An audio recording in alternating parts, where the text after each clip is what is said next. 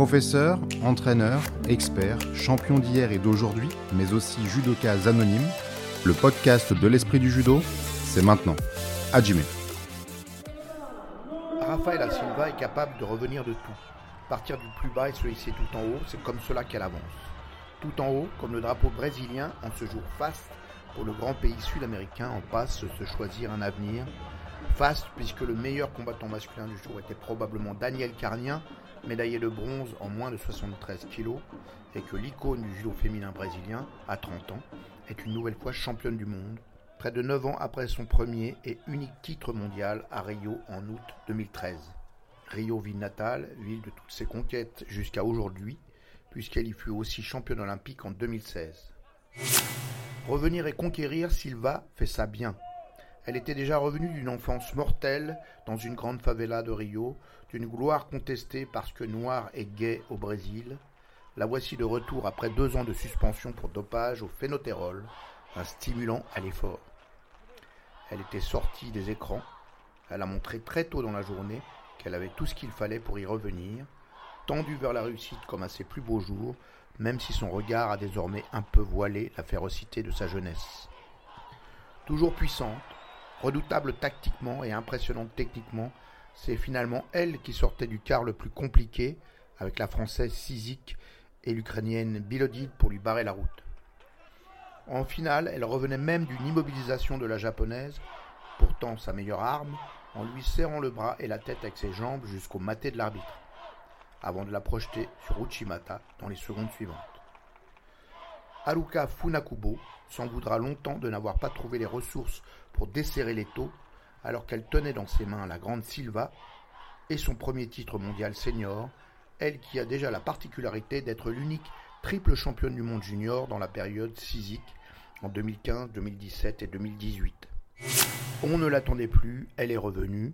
Rafaela Silva est là, disqualifiée aux Jeux de Londres, victorieuse à Rio, suspendue à Tokyo, elle sera très probablement à Paris et avec les moyens de faire mal à la concurrence.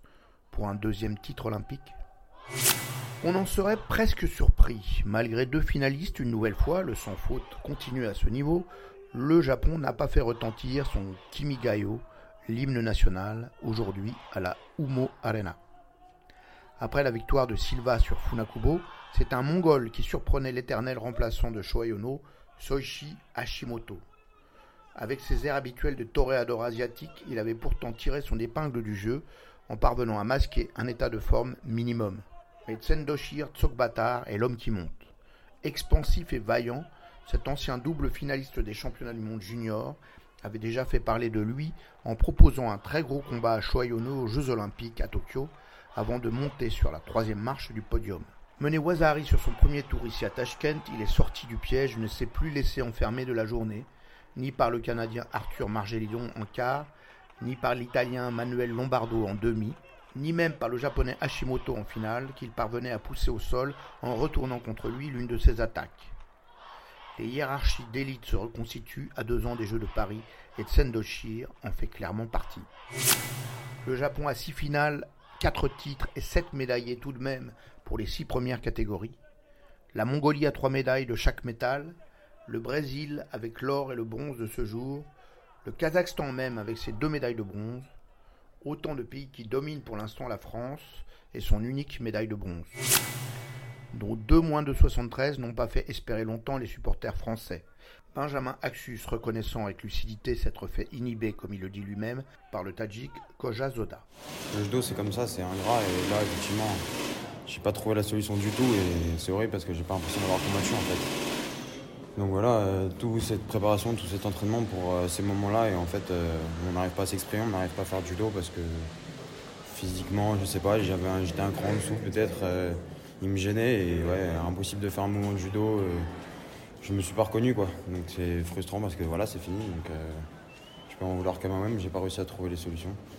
Il faut que, faut que je les trouve. À ce niveau-là, ça pardonne pas et effectivement, si je trouve pas de solution, euh, je peux pas réussir à faire mon judo, je peux pas faire tomber et du coup, je peux pas gagner.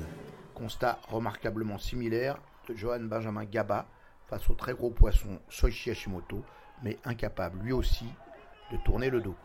C'est de la déception surtout. C'est de la déception. Après, Je sais que j'ai donné le meilleur de moi-même. J'ai essayé, c'était un, gros client. Hein. Après, moi, je, je sais que j'étais sûr de pouvoir le battre quand je suis monté sur le tapis. Voilà, je n'ai pas prouvé que j'avais le niveau de le battre. Je vais retourner au travail. La prochaine fois, je ferai mieux. Les regrets sont quand même là. Euh, ça suffit pas de faire un bon combat. C'est toujours ça qui m'arrive. Je fais des bons combats sur les mecs euh, du top, du top, euh, du top série et à chaque fois, je finis par perdre. On espérait pour Sarah Léonie Sizik qu'elle puisse confirmer ici sa médaille d'argent olympique. Pourtant dominante à l'impact, elle se faisait confisquer le combat par la toujours grande en taille et en talent Daria Bilodide, passée depuis les Jeux de la catégorie des moins de 48 kg directement à celle des moins de 57 kg. Même si elle est mannequin à 16 heures, la championne du monde 2018 et 2019 n'a pas fait dans le joli. Elle jouait tout sur un premier duel de saisie asphyxiant, en s'accrochant au revers de la tonique petite française pour tenter de lui faire baisser la tête pendant de longues secondes. Une scène impressionnante qui laissait l'arbitre sans trop de réaction. Après cette séquence, le langage corporel de la fille de Kiev fut rapidement clair. Elle s'était grillée jusqu'à l'os pour emporter cette première battle. Cherchant les goulets d'air et prenant tout son temps pour se remettre debout, elle paraissait à la merci de Sarah Léonie. Mais à chaque séquence suivante, elle remettait toute la pression possible sur la française, ne cherchant guère à faire illusion avec ses attaques de rupture, dont certaines pour échapper seulement à la saisie adverse. La jeune Sizik en est restée les bras tétanisés, et la tête peut-être un peu aussi. Sur une dernière forte attaque de jambes, l'arbitre était tout heureux d'annoncer une troisième pénalité contre elle. Ce qu'on appelle un combat tactique à la limite, mais mené avec une détermination à reconnaître, ce dont convenait le responsable de l'équipe de France féminine, Christophe Massina. On va dire qu'il y a euh, Sarah qui a été euh, assez euh, on va dire dans la première partie du, combat euh, qui a été un peu malmenée sur le plan de la saisie. Euh, est-ce que cette garde coréenne est encore autorisée pour, pour là justement faire prendre une pénalité sans chercher à attaquer? Donc ça c'est une question. en tout cas, il, me semblait que le fait de, plier vraiment la tête, la tête de l'adversaire sans chercher à attaquer, il me semblait que c'était euh, toujours pas autorisé. Donc euh, voilà, maintenant euh, elle a été malmenée sur le plan de la saisie. la deuxième partie, elle a, vraiment réussi à, reprendre, on va dire, à reprendre l'initiative sur, sur le Kumikata et, être plus agressive aussi que, que, hein, qui est quand même, somme toute, une, grande championne. Hein, et ça, faut, faut quand même pas le, c'est, aussi, faut quand même pas l'oublier. Mais par contre, Bilodid a été je dirais, plus maline dans, sa capacité à lancer des attaques et à être un peu, un peu en avance euh, sur, le, sur les attaques par rapport à Sarah Leoni. Et, euh, c'est ce que les athlètes, enfin, c'est ce que les arbitres ont retenu. Une seule médaille féminine en ce troisième jour, faut-il déjà commencer à s'inquiéter? Non, évidemment. C'est une de moins qu'à Tokyo pour les Jeux, bien sûr, mais quand les féminines françaises ont fait leur meilleur résultat historique au championnat du monde 2019, 4 médailles dont 3 d'or, elles étaient toujours bredouilles à ce stade de la compétition. Christophe Massina le sait bien, mais il en tire tout de même une leçon.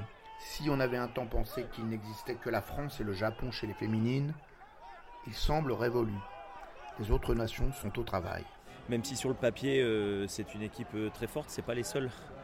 C'est pas les seuls et chaque match est, à gagner. Euh, quand on voit ne serait-ce que même la petite junior que qu'Amandine prend au premier tour, euh, la petite Suissesse, euh, bah, faut faire le match, faut, faut, faut rien lâcher, faut, faut, vraiment, faut vraiment tout donner. Donc euh, c'est sûr qu'elles arrivent avec, avec un statut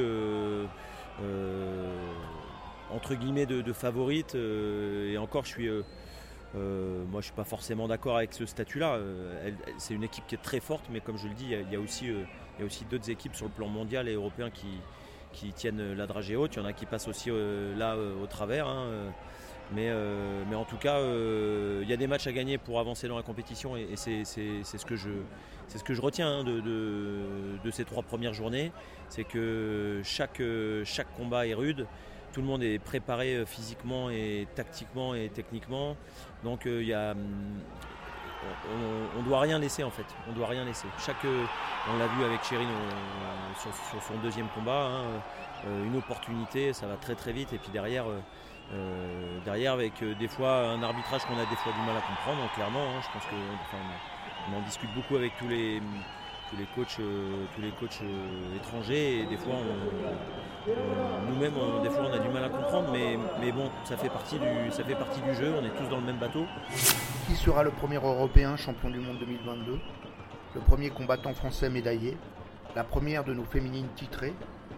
Le Japon peut-il faire mieux que les 7 titres de Budapest et Bakou en 2017 et 2018 Les 8 titres de Birmingham en 1999 C'est à suivre sur l'esprit du judo.com.